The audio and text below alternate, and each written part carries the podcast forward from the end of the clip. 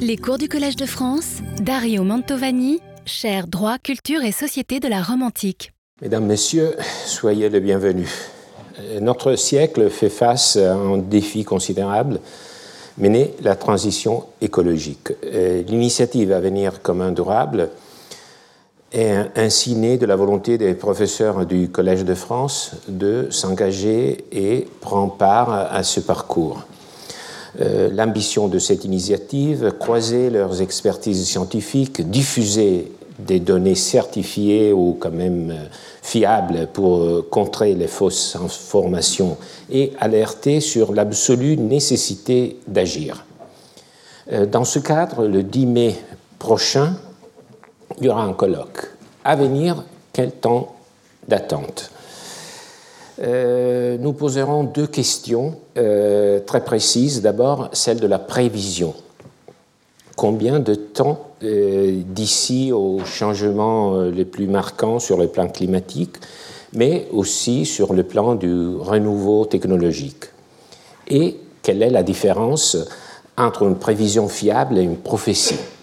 Donc, ce ne sont pas seulement les sciences de la nature et de la vie qui sont mobilisées dans cette initiative, mais aussi les sciences humaines, dans l'esprit de collégialité interdisciplinaire euh, du collège. Deuxième question, deuxième volet.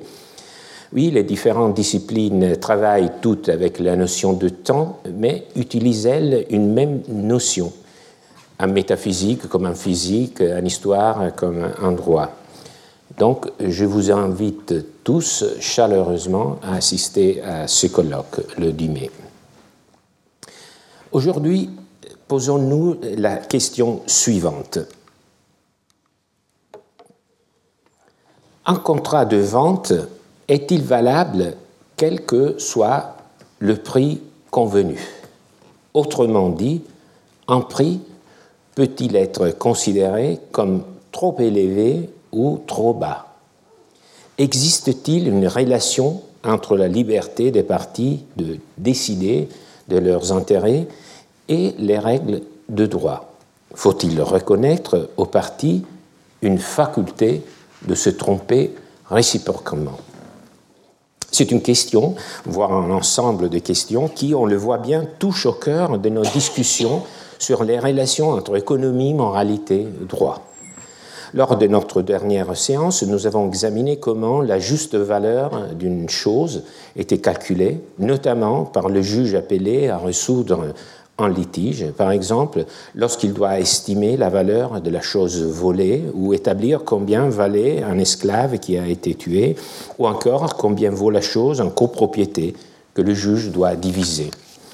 Le principe général je le répète, parce que c'est crucial, le principe général dans le cadre d'une procédure judiciaire, euh, lorsqu'il fallait trouver la valeur euh, qui s'accordait euh, au fait qu'il y avait un différent, le principe général était la valeur moyenne résultant de l'offre et de la demande en un lieu et en une période donnée. En choisissant ces principes, les Romains montrent qu'ils possédaient une idée de marché dans un sens abstrait et qu'ils avaient élaboré une théorie de la formation des prix. Nous avons vu que leur vocabulaire contenait même des mots pour définir le marché comme lieu de formation des prix, c'est-à-dire le mot annona ou publica conversatio. Alors, la question que nous abordons aujourd'hui est liée à la précédente. Vous vous souvenez, c'était une question que j'avais posée euh, à la fin de notre dernière séance, mais nous conduit dans un autre contexte. Nous abandonnons le point de vue du juge et nous adoptons celui des parties d'un contrat. Donc, ce n'est pas le cadre judiciaire dont nous avons parlé lors de la dernière séance, mais c'est euh, le cadre du contrat. Et c'est dans le cadre euh, d'un contrat que nous allons nous demander si les prix moyens constituent également un point de repère, un seuil. Et donc, la question est si par conséquent, l'on peut rescender le contrat lorsque le prix convenu s'en éloigne trop en dessus ou en dessous. Donc, est-ce que ce prix moyen, euh, celui du marché que le juge prenait comme point de repère dans le cadre d'une procédure judiciaire, est-ce que ce même prix euh, était adopté même euh, à propos du contrat d'achat et de vente? Est-ce qu'on pouvait demander de rescinder les contrats si le prix convenu entre les parties s'éloignait trop de ce prix euh, de, du marché. Alors, comme toujours, je pense qu'il ne faut pas trop euh, emprunter le, chemin des idées abstraites, mais euh, on peut plutôt, je vous invite à vous mettre dans la peau des parties concernées. Euh, imaginons, nous avons vendu un appartement, donc nous sommes le, vendeur, euh, nous venons d'accepter l'offre, l'acheteur vient de partir tout ravi, se, se, voit déjà dans cet appartement, conduire sa nouvelle vie. Euh, nous en parlons avec un ami et tout d'un coup, nous nous rendons compte que nous avons fait une bêtise parce que le prix est beaucoup trop bas nous aurions dû demander beaucoup plus. Alors, avons-nous le droit euh, de demander la rescission du contrat ou est-ce qu'il s'agit d'une étourderie euh, dont nous nous rappellerons pour le reste de notre vie? Alors, euh, si on se met dans la peau de l'acheteur, on, peut se dire, bon, c'est peut-être raisonnable de lui donner une, une sortie euh, de secours. Mais mettons-nous dans la, peau aussi de, de, l'acheteur. Euh, n'est-il pas gênant de voir euh, le vendeur, après avoir accepté le prix, revenir sur ses pas? Donc, la question se pose est-ce que, on peut considérer le prix moyen comme un point de repère et au cas échéant l'utiliser comme un seul à partir duquel on peut demander la rescission du contrat. Alors, pour répondre à ce dilemme, ne cherchez pas dans vos codes, je sais que vous venez ici équipé des codes, du code civil, ni dans les clauses euh, du contrat. Je vous invite à suivre ensemble les raisonnements des juristes romains et peut-être que sans le vouloir, nous croiserons à un moment donné même le, Code civil. Nous interrogerons le droit romain, comme d'habitude, par les biais des textes. Pour commencer, je vous propose un texte qui n'a apparemment grand-chose à voir avec notre problème et qui n'est donc pas habituellement inclus dans ce cadre. Et pourtant, au bout du voyage, il éclairera d'une belle lumière tout notre parcours. Alors, j'ai acheté une maison qui était brûlée, sans qui ni moi ni les vendeurs en eûmes connaissance. Nerva Sabinus Cassius pense que cette vente est nulle, bien qu'il reste le terrain, et que l'argent donné comme prix peut donc être redemandé. Mais s'il restait encore une portion de la maison brûlée, Nerasius pense que la résolution de ces problèmes dépend en grande mesure de la partie de la maison qui a échappé à l'incendie. Car si la partie la plus considérable de la maison a été brûlée, l'acheteur ne devra pas être forcé à exécuter les contrats d'achat et il pourra aussi redemander les sommes qu'il a déjà versées. Mais s'il n'y a que la moitié de la maison de brûlée, ou même une portion moins considérable, alors l'acheteur sera forcé à exécuter les contrats d'achat après avoir effectué l'estimation qu'en ferait un homme de bien. Il sera alors libéré de l'obligation de payer les prix en proportion du dommage que l'incendie aura causé. Alors Paul est un juriste qui a vécu au tournant des deuxième et troisième siècles après Jésus-Christ. Sa carrière euh, s'est déroulée parallèlement à celle d'Ulpien, un autre juriste que nous retrouvons souvent dans nos cours. Il a atteint les échelons les, plus hauts de la fonction publique. Il a été préfet prétoire, plus probablement préfet de la Nonne sous Alexandre Sévère. Il est mort aux alentours du 230 après Jésus-Christ. Il nous arrive souvent d'évoquer le, Paul et ses textes, euh, je trouve qu'il est le juriste romain peut-être le plus sensible aux, questions éthiques et qui semble aimer s'attaquer à des dilemmes complexes, riches en humanité, euh, les mêmes qui, nous intéressent. Donc ce passage est assez clair. Euh, quelques explications générales suffiront. Tout d'abord, il est extrait d'un ouvrage qui s'appelle Surplaute, donc euh, Ad Plautium. C'est un ouvrage qui commente, euh, qui a pour base l'ouvrage d'un autre juriste qui s'appelle Plaute. Euh, Plaute, lui, a probablement vécu au début du deuxième siècle, donc à peu près un siècle avant, avant Paul, probablement. Quel était l'ouvrage de Plaute? Il me semble qu'il s'agit d'une sorte d'anthologie euh, dans laquelle euh, Plaute relate les opinions des juristes les plus importants des générations précédentes. Donc c'est une anthologie des, grands, juristes euh, qui l'ont précédé. Alors là, il faut se rappeler que au premier siècle de notre ère, deux écoles de juristes euh, sont nées à Rome. Euh, les Romains les appelaient sectes, des sectes, euh, un peu comme s'il s'agissait de deux écoles philosophiques, deux courants. Certains juristes en étaient considérés comme les leaders et les juristes suivants ont adopté leur point de vue. Donc, ils ont suivi les opinions des chefs de file. En bref, même les juristes euh, aimaient avoir leur Platon et leur Aristote, un ton mineur.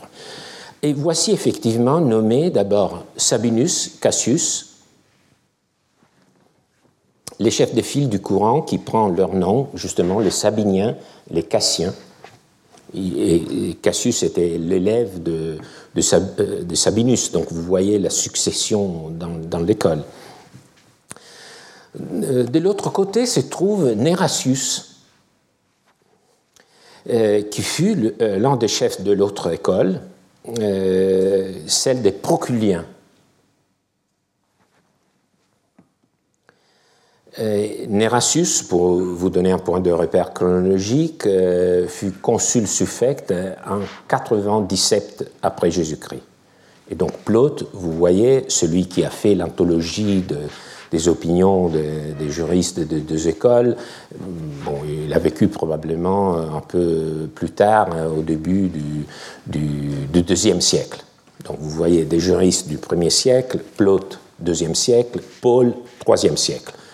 D'ailleurs, c'est la magie de la continuité de la pensée juridique romaine. Trois siècles, euh, les juristes euh, euh, sont des interlocuteurs qui ne semblent pas faire trop de, de cas au temps qui passe.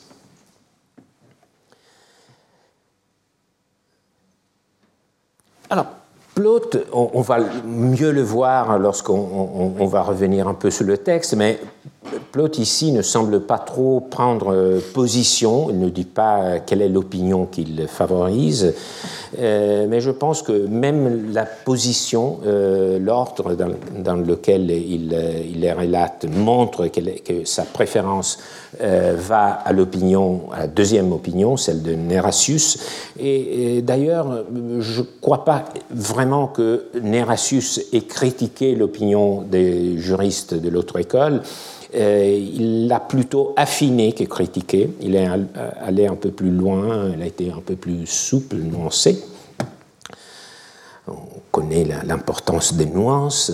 On remarquera aussi que la première opinion est défendu non seulement par Sabinus et Cassius, donc les deux euh, représentants les plus emblématiques de l'école des Sabiniens et des Cassiens, mais aussi par Nerva. Et Nerva, ça, peut nous surprendre, était le, pionnier, un, peu le père fondateur, un peu mythique de euh, l'autre courant alors, euh, qu'est-ce, que, ça veut dire? Euh, C'est un mélange de positions qui nous dit qu'il ne faut pas imaginer les écoles de juristes comme des sectes au pire sens du terme.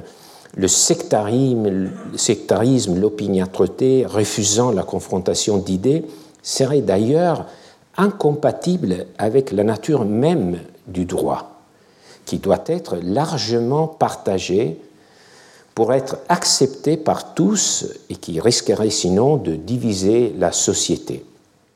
Disons que le droit ne tolère pas l'extrémisme. Le cas d'espèce en soi est clair, comme je l'ai dit. Il, y a eu un contrat de vente. Euh, j'ai acheté une maison, mais la maison, quand je l'ai achetée, avait déjà brûlé. Moi, c'est-à-dire l'acheteur et aussi les vendeurs, n'étions pas au courant de l'incendie. Après la conclusion du contrat, on l'a découvert. Quel est le résultat? Pour les premiers juristes à s'exprimer, Nerva, Sabinus, Cassius, euh, la solution euh, est simple, la vente est nulle et non avenue, c'est comme si les contrats n'avaient pas d'objet. L'objet même, euh, la, la, maison qui était au centre du consensus des partis, avait disparu. Et le fait que le terrain, le seul demeure, n'a pas d'importance, parce que le parti s'était mis d'accord sur la maison. Ainsi, l'acheteur, s'il a déjà payé euh, en tout en partie le, prix, il peut redemander euh, qu'on le lui restitue. Euh, c'est comme si rien ne s'était passé. Vous voyez, aujourd'hui on dit la, la, vente est nulle, le contrat est nul. C'est vraiment l'idée que rien s'est passé. Il, n'y a pas de contrat.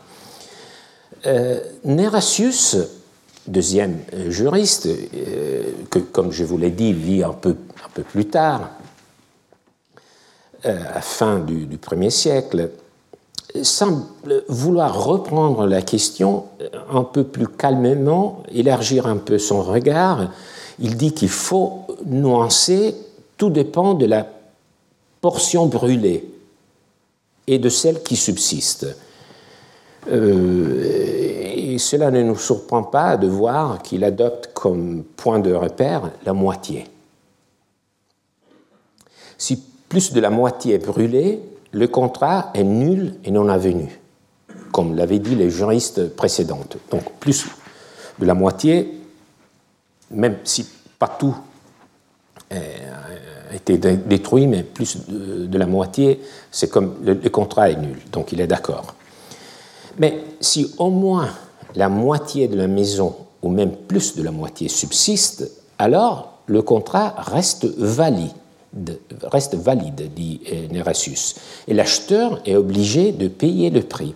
Bien sûr, le prix devra être réduit proportionnellement, et pour comprendre euh, de, quelle mesure il doit être réduit, il faut bien entendu faire une évaluation de la valeur de la maison qui subsiste, et comment fait-on cette évaluation Bien sûr, euh, ici, le, juriste emploie, il, dit comme l'affaire est un homme de bien, c'est-à-dire, encore une fois, valeur de marché.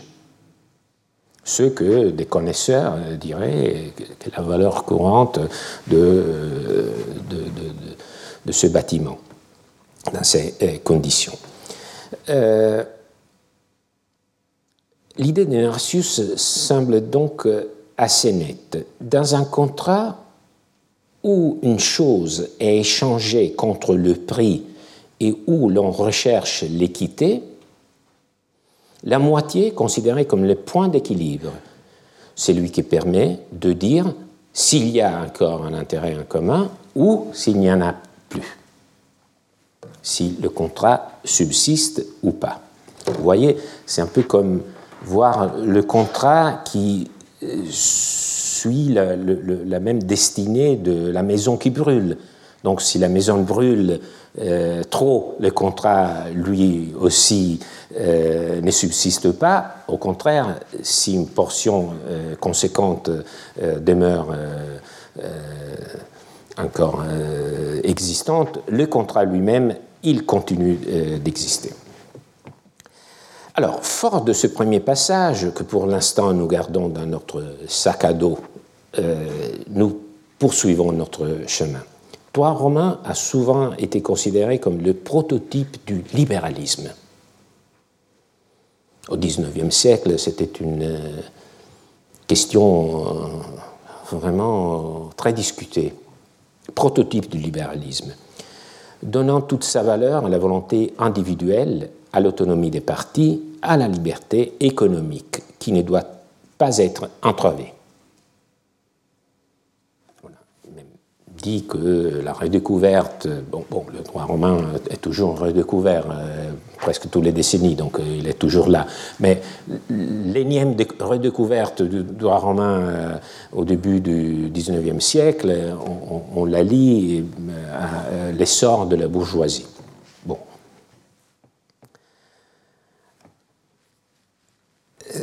C'est un système juridique, il faut, il faut l'avouer, qui donne à chacun le pouvoir, le devoir de gouverner au mieux ses propres intérêts. Il existe deux passages euh, très similaires dans le digeste qui sont devenus au fil des siècles emblématiques de cette image libérale du droit romain. Premier passage d'Ulpien, mais Ulpien, comme tous les juristes, euh, euh, évoque des juristes précédents, donc euh, Ulpien évoque ici Pomponius. Pomponius, c'est un juriste du deuxième siècle après Jésus-Christ. Euh, Ulpien troisième. Alors Pomponius soutient qu'en ce qui concerne le prix de l'achat et de la vente, il est naturellement permis aux contractants de se circonvenir mutuellement. Les mots qui sont à souligner, c'est naturalité, naturellement, c'est la nature, et c'est circonvenir, se circonvenir mutuellement. Donc, il y a l'idée de quelqu'un qui, qui, je ne sais pas, embobiné peut-être. Paul, notre Paul, comme dans l'achat et la vente, il est naturellement permis qu'on puisse acheter moins cher quelque chose qui vaut plus et de vendre plus cher quelque chose qui vaut moins, et que par conséquent les parties puissent ainsi s'embobiner réciproquement, on observe le même principe juridique quand on donne et on prend à loyer. Alors là, euh, c'est un très bref passage. Vous voyez, sorte d'évolution parce que dans le premier passage, on parle de l'achat et de la vente. Deuxième passage, on parle encore de l'achat et de la vente. On, rappelle ce principe, mais on part de ce principe pour dire ça vaut la même, c'est la même chose, c'est le même principe qui vaut dans un autre domaine, c'est le, domaine de la euh, location, un autre contrat. Alors, c'est le raisonnement par analogie.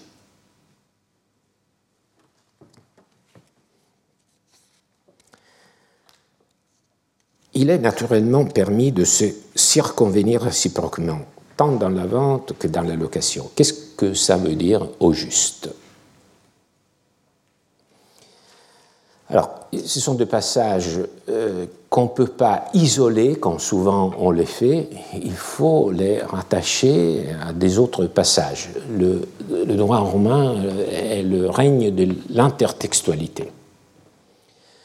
Alors, les textes les plus importants sont deux constitutions de Dioclétien, de ses collègues, datant de la fin du IIIe siècle, donc à peu près un demi-siècle après Paul. Donc, nous sortons de la réflexion des juristes.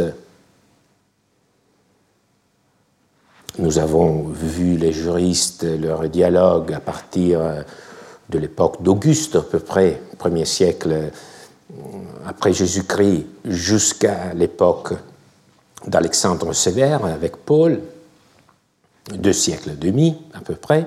Maintenant, on fait un peu un pas en avant. On arrive à l'époque de Dioclétien, mais on sort de ce type de source. Ce n'est pas un texte d'un juriste que nous allons lire, mais c'est une constitution impériale, donc une loi euh, d'un empereur. Et comme, comme, nous le verrons, une loi un peu particulière. Voilà. Alors, vous voyez que les empereurs sont, plus bavards. Ça. si, euh, si avec votre consentement, votre fils a vendu votre fonds de terre, pour que la vente soit déclarée invalide, vous devez prouver une fraude résultant de la ruse, des tromperies de l'acheteur, ou démontrer qu'il y a eu une crainte de mort ou un danger corporel imminent. Dire que le fonds de terre a été vendu pour un prix un peu plus bas, comme vous le faites, est une base insuffisante pour révoquer la vente. Réfléchissez à l'essence du contrat de vente. L'acheteur se décide à ces contrats par désir d'acheter moins cher, les vendeurs par désir de vendre plus cher. Ils ne se mettent d'accord sur le prix définitif qu'après des longues et pénibles négociations, car le vendeur soustrait peu à peu du prix qu'il avait demandé, tandis que l'acheteur rajoute à ceux qu'il avait offerts. Si vous réfléchissez à cela, vous verrez clairement que ni la bonne foi qui régit les contrats d'achat et de vente, ni aucune logique juridique ne permettent la résiliation pour cette cause d'un contrat qui a été conclu par consentement, ni immédiatement, ni après la discussion sur le montant du prix. Mais il en est autrement si moins de la moitié du juste prix, tel qu'il était au moment de la vente, a été payé. La possibilité de choix accordée à l'acheteur doit lui être conservée dans ce cas également. On comprend que c'est une mère qui s'est adressée aux empereurs à propos de la vente d'un fonds de terre vendu avec son consentement préalable par son fils. Cette mère se désespère, le prix est, à son avis, trop bas. Et elle voudrait que les empereurs lui permettent de résilier le contrat, de ne pas le respecter. Alors, la réponse euh, des empereurs, euh, je craigne, a dû la décevoir, euh, mais elle est au contraire très satisfaisante pour nous parce qu'elle est très développée, elle nous permet de voir le raisonnement, le raisonnement, des empereurs ou des, bureaucrates qui ont rédigé ce, texte, et surtout de voir quelle est la parfaite continuité entre le raisonnement des juristes que nous venons de, lire et ce texte, ces raisonnements. Parce que oui, Dioclétien, il faut l'avouer, il était un tyran, mais parfois, même les tyrans sont raisonnables. Parfois. Alors, le consentement, dit les rescrits, doit être libre. Or, la liberté des contractants peut être vicié par deux causes. Donc, point de départ, un contrat se fonde sur le consentement, sur le consensus, l'accord. Un contrat, c'est un accord. Donc, le préalable de tout accord, c'est que la volonté puisse être libre. Donc, il y a deux euh, vices euh, principaux qui peuvent entraver la liberté du consentement c'est la crainte. Si on menace quelqu'un, il faut que tu acceptes ses conditions, par exemple. Ou le dol. Le dol, c'est euh, faire euh, ainsi que l'autre contractant euh, se trompe. C'est tromper l'autre contractant, faire qu'il se trompe.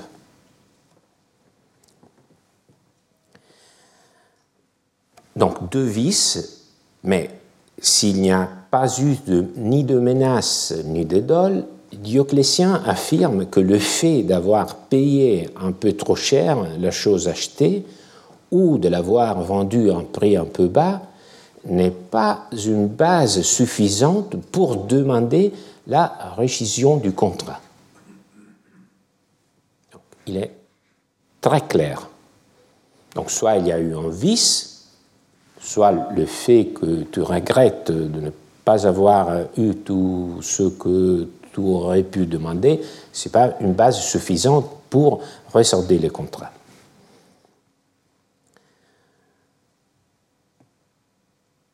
Mais les empereurs vont plus loin, ils reprennent et amplifient les raisonnements des juristes.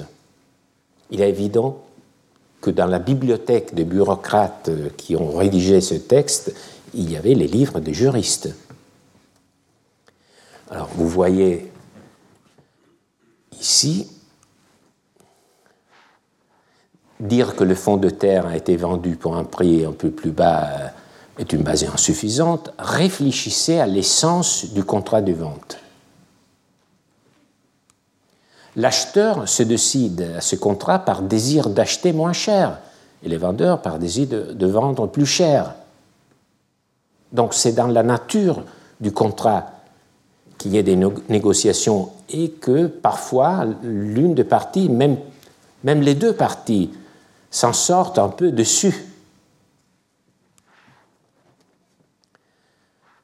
Et si vous réfléchissez à cela, vous verrez clairement qu'il ni la bonne foi qui régit les contrats d'achat et de vente, ni aucune logique juridique, ratio, ne permettent la résiliation pour cette cause.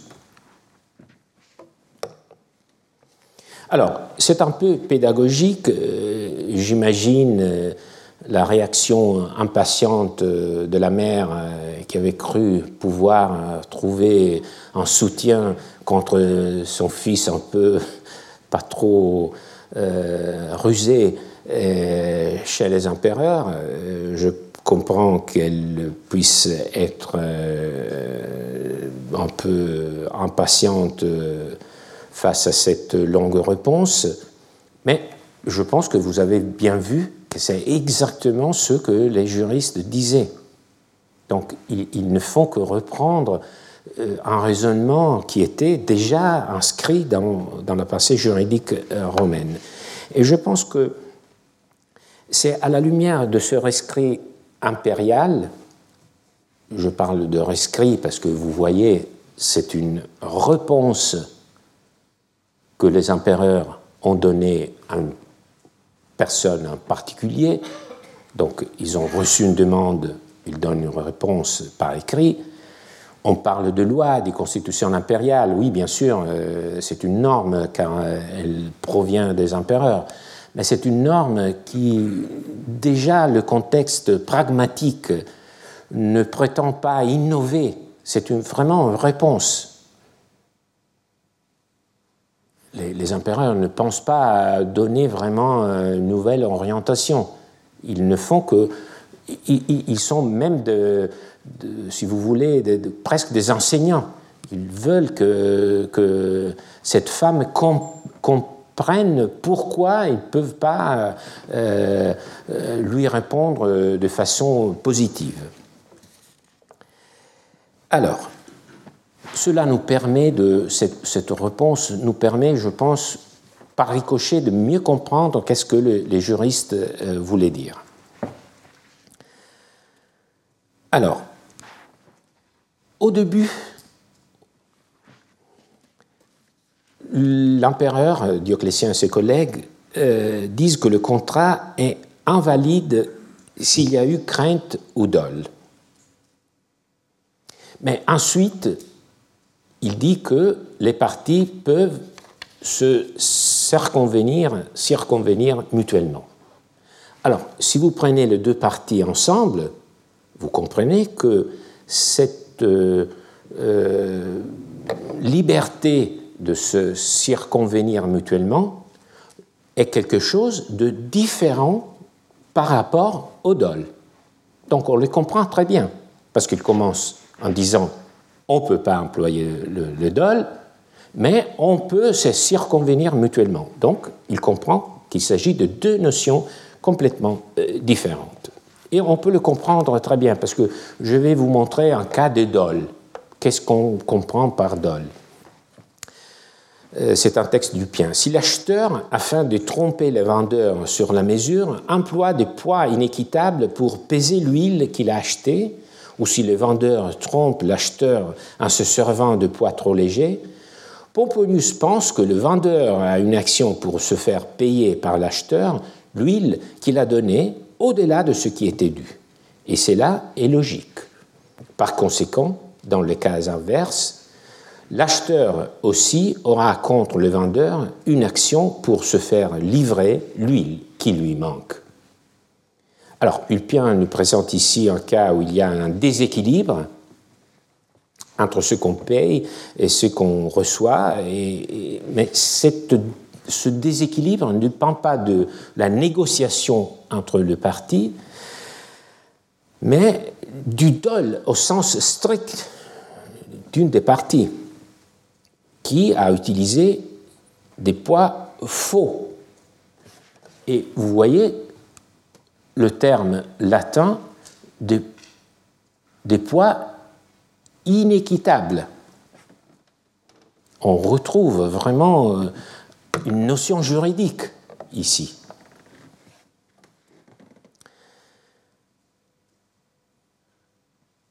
La conséquence que le juriste en tire est sans faille. la partie en dol doit dédommager l'autre contractant victime de sa tricherie. Et c'est un langage expressif parce que on parle de poids inéquitable pour indiquer qu'il n'y a pas de correspondance entre les marchandises et ce que la balance indique, ni entre le poids de la marchandise et la somme d'argent qui est payée. Et vraiment, dans ce texte, l'équité prend corps dans, euh, dans le poids et la balance. Et cette iniquité demande un rééquilibrage. Et c'est le dol c'est justement l'idole dont parle Dioclétien et avec ses collègues dans leur écrit, dans leur première partie, lorsqu'ils disent, euh, bien entendu, on peut résilier un contrat s'il y a eu dol. Et on comprend mieux par euh, ricochet qu'est-ce qu'il comprend quand il dit, mais quand même, les parties peuvent se circonvenir mutuellement.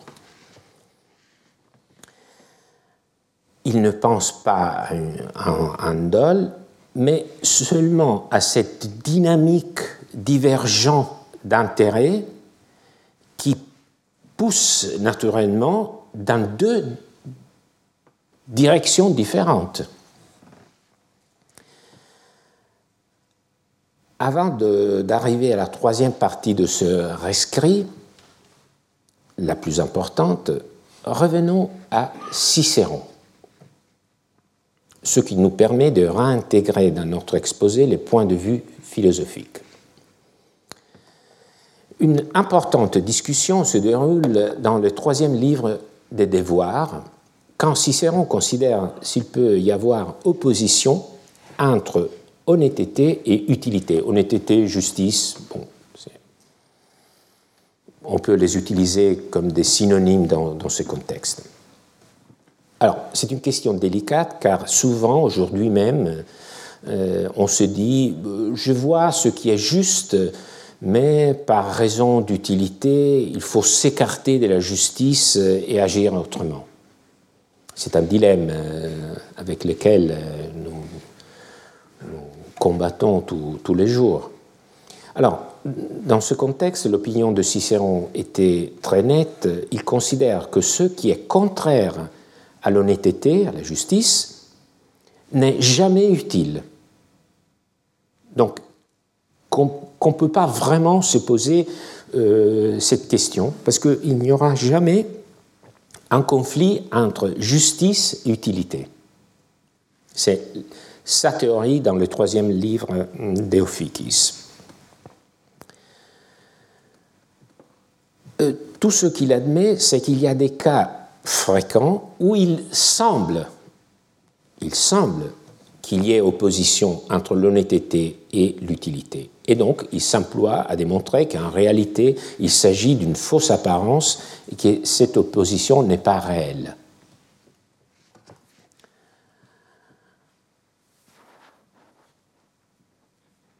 Alors, supposons un honnête homme venu d'Alexandrie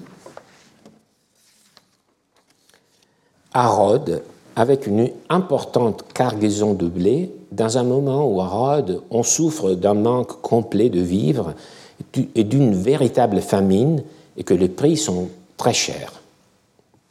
Euh, je souligne le terme euh, latin Caritas annone. On, en a parlé lors de la dernière séance. C'est un des termes qui évoquent le marché et aussi l'étymologie du mot cher en français. il sait d'autre part que plusieurs négociants sont partis d'Alexandrie. Il a vu dans sa traversée des navires chargés de blé à destination d'Hérode. Doit-il le dire aux Rhodiens ou garder le silence pour vendre sa cargaison plus chère? Nous supposons qu'il est un sage, un homme de bien, s'il juge qu'il est malhonnête de cacher aux Rhodiens ce qu'il sait, il ne le leur cachera pas. Mais il se demande si vraiment c'est malhonnête, et nous nous demandons, nous, ce qu'il faut penser de cette consultation qu'il a avec lui-même. Donc vous voyez la structure de raisonnement. Alors le point de départ, c'est que Cicéron dit qu'un sage, un homme de bien, ne doit jamais quitter la voie de l'honnêteté. Mais il y a parfois des situations où le sage peut se demander si vraiment le comportement qu'il pourrait euh, réaliser est malhonnête ou pas.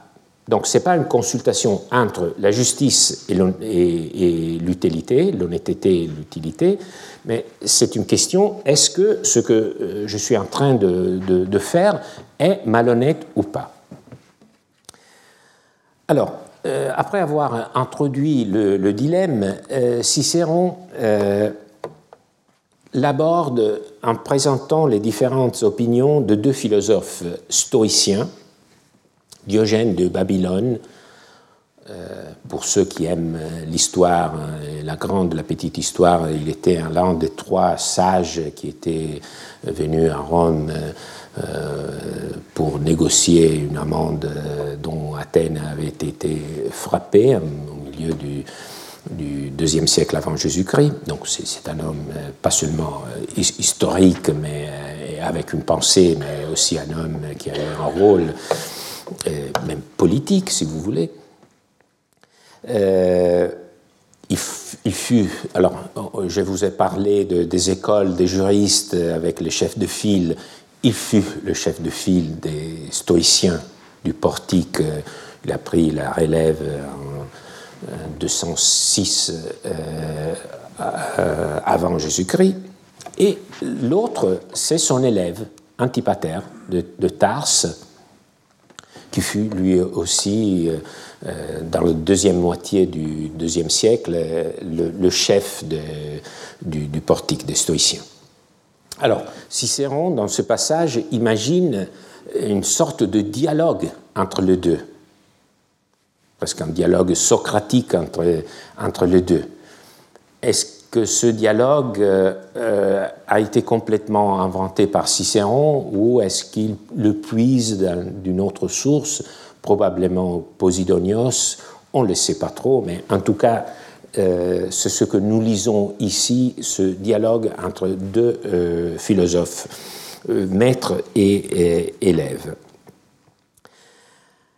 Alors, dans des cas semblables, Diogène de, Babylone, donc si on prend le, cas du, négociant de blé, et Antipater ne jugent pas de la même façon. Antipater veut qu'on dise tout.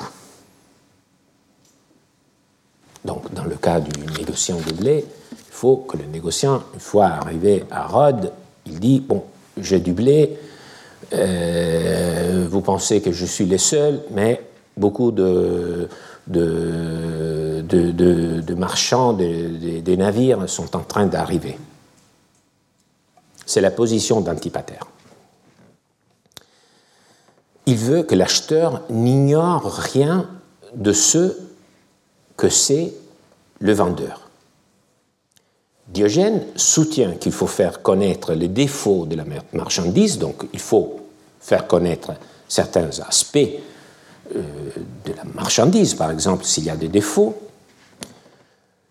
tout autant qu'elle ordonne le droit civil, donc dans le cadre, dans les limites où cela est imposé par le droit civil, et pour le reste, s'abstenir de toute dole, on ne peut pas euh, se ressoudre à des tricheries, mais qu'ensuite, puisque l'on vend, on veut vendre le mieux possible. J'ai apporté ma marchandise, c'est l'opinion de Diogène, c'est un peu comme si c'est le discours du négociant de, de, Rhodes. Je je ne la vends pas plus cher que les autres, peut-être même moins cher que, la marchandise, que quand la marchandise abonde. À qui fais-je tort? Donc c'est la position de Diogène euh, de, de Babylone. Alors, on, devrait développer, parce que peut-être l'intérêt le, majeur de, ce texte, c'est que c'est une réflexion philosophique qui prend comme cadre le droit civil. Donc vous voyez que Diogène de Babylone dit que pour lui, la moralité coïncide avec le droit civil tandis que Antipater veut aller un peu plus loin. Mais c'est un cas vraiment rarissime où une discussion philosophique intègre des critères de, droit, devient structurante, le droit devient structurant d'une discussion philosophique. Mais faut euh, aller un peu plus loin et euh, voir quelle est la réponse d'Antipater à Diogène de Babylone. Que dis-tu? Toi qui dois travailler au bien des hommes, servir la société humaine, toi qui la nature, en ce qu'elle a de plus essentiel, commande de tenir ton intérêt pour identique à l'intérêt commun, et inversement l'intérêt commun pour identique au tien, tu cacherais aux hommes la venue prochaine en abondance des aliments nécessaires à leur vie. C'est comme lorsqu'on voit, il y a un bus bondé, tout, le monde euh, s'emploie d'entrer, vous voyez euh, qu'un autre bus euh, s'approche, est-ce qu'on le dit ou on ne le dit pas? Bon, vous voyez que nous parlons de, des choses qui existent.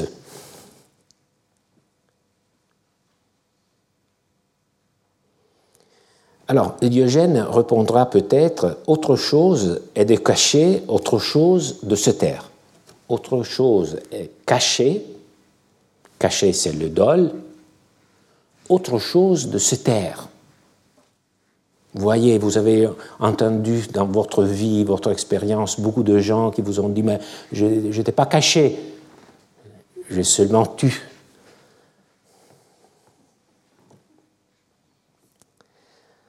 Je ne cache rien en ne te disant pas maintenant quelle est la nature de Dieu. Alors, on commence les dans les cieux. En quoi le souverain bien consiste. Et pareille connaissance te serait plus utile que celle d'une chose misérable comme le prix du blé. Mais je ne suis pas tenu de te dire tout ce qu'il peut être utile de savoir. C'est l'opinion de Diogène. Oui, tu le dois dira Antipater. Vous voyez l'élève contre le maître. Si tu te rappelles qu'il existe entre les hommes un lien de société voulu par la nature. Alors, il est évident que pour Antipater, il y a un lien qui nous réunit tous et que ce lien empêche qu'on puisse euh, euh,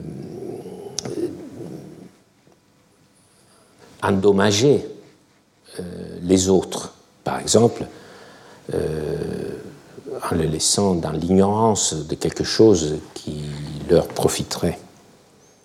Je me rappelle, c'est la répartie finale de Diogène. Mais cette société est-elle donc telle qu'elle supprime toute propriété personnelle?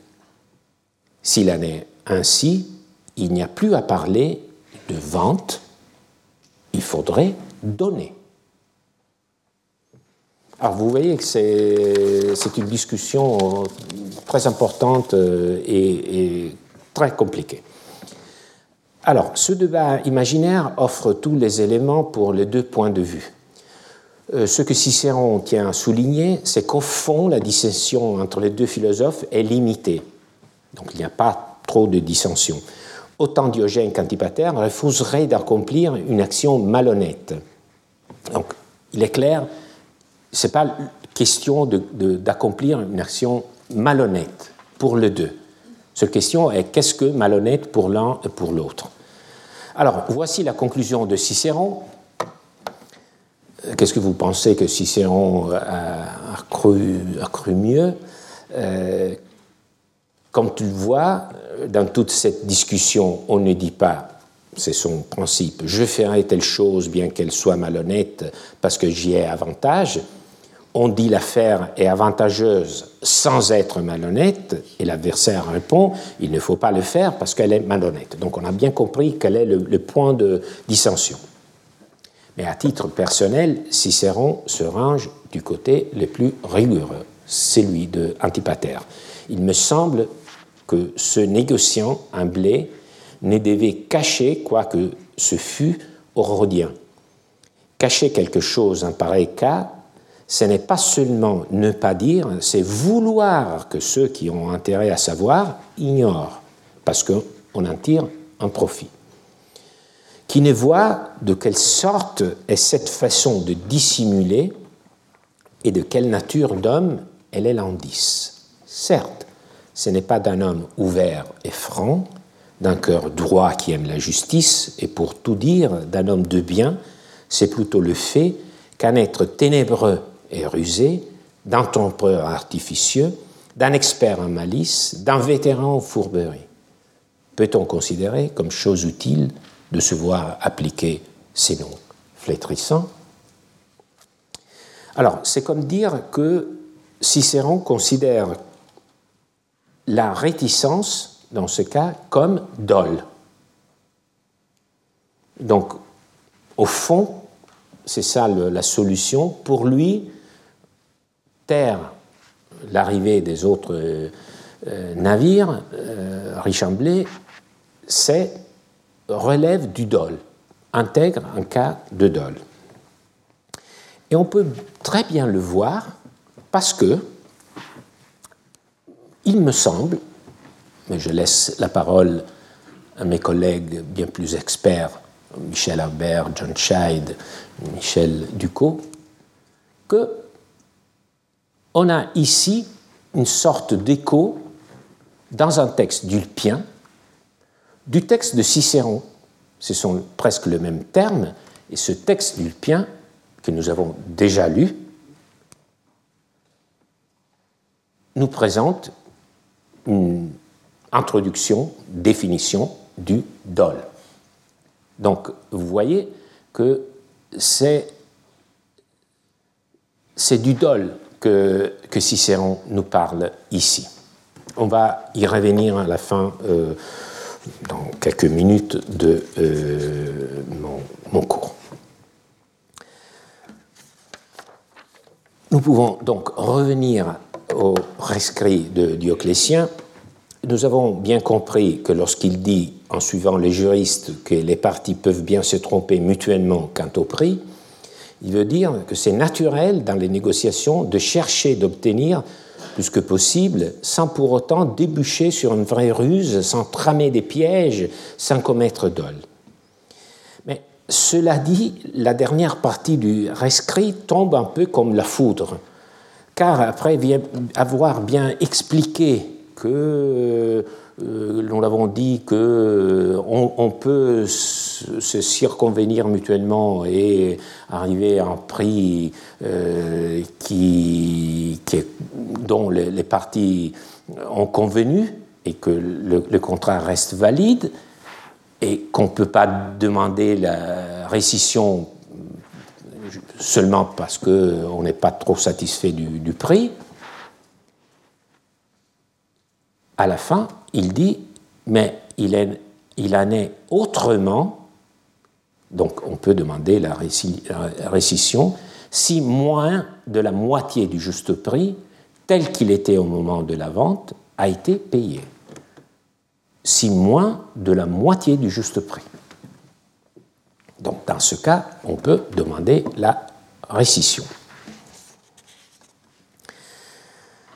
Alors, plusieurs lecteurs, lecteurs à travers les siècles y ont vu un vrai revirement, au point qu'ils ont carrément pensé à un ajout d'une autre main, sans doute de Justinien, parce que vous voyez, il s'agit d'un texte de Dioclétien, un, rescrit donné en 293, mais il est compris, je ne l'avais pas, pas, vu, mais en tout cas, euh, euh, cette lettre, c'est l'abréviation du Code de Justinien.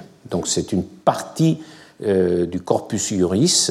Donc ce texte, c'est une anthologie contemporaine du digeste, seulement que cette anthologie ne contient pas des, des écrits des juristes, mais c'est une anthologie des lois des empereurs. Et donc euh, on, retrouve ce rescrit de Dioclétien dans le texte de, Justinien, donc euh, euh, deux siècles et demi après sa promulgation. Donc, on parle de cette,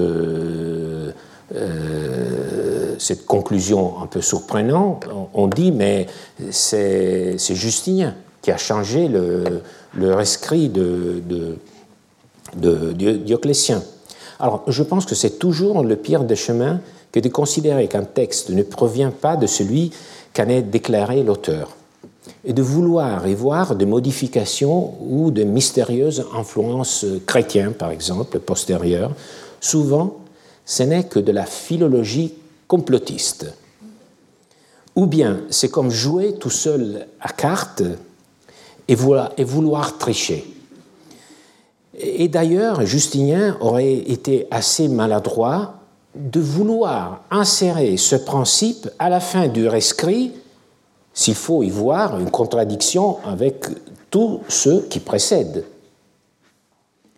Des faits, c'est sans contredire aucun principe juridique ni rien de ce qu'il y avait auparavant, que dans sa conclusion, le rescrit de Dioclétien peut accorder au vendeur la faculté de rescender la vente faite pour un prix inférieur de plus de la moitié à la valeur de la chose, alors même qu'aucun dol n'avait été employé.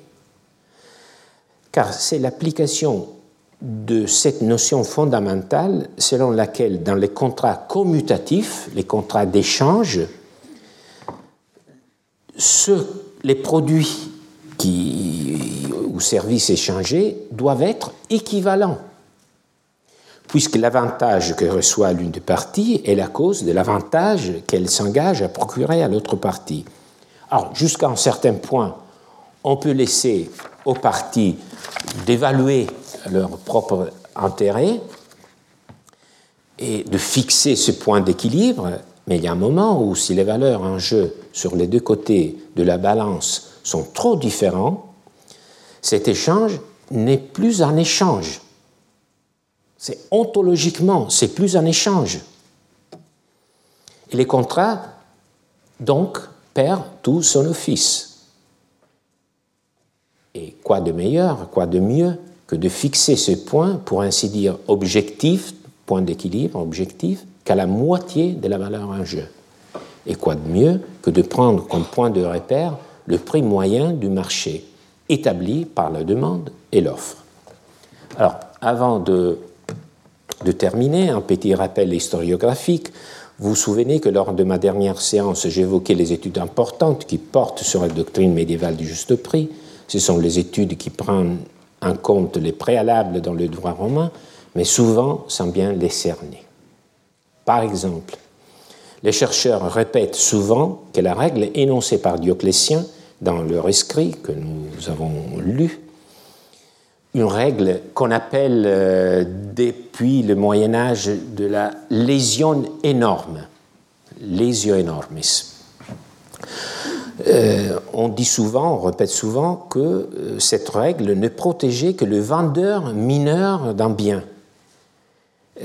donc que pour le reste, le, droit romain n'appliquait pas cette règle, c'était une règle tout à fait exceptionnelle, et que ce n'est que dans le commentaire juridique du XIIe siècle, du XIIe siècle, que le principe euh, aurait été progressivement étendu de la vente d'un bien immobilier par un mineur à toutes les ventes. Alors, soyons clairs, le rescrit ne parle pas d'un mineur. Pas du tout. Il s'agit d'une vente ordinaire par des sujets qui sont en pleine capacité. Et plus encore, la règle de Dioclétien n'est pas une exception. Il s'agit d'une règle profonde. J'aime bien les règles profondes, les archétypes, les archétypes, les règles profondes qui nous font comprendre, qui font toucher au cœur le, mécanisme du, droit. C'est intrinsèque au droit.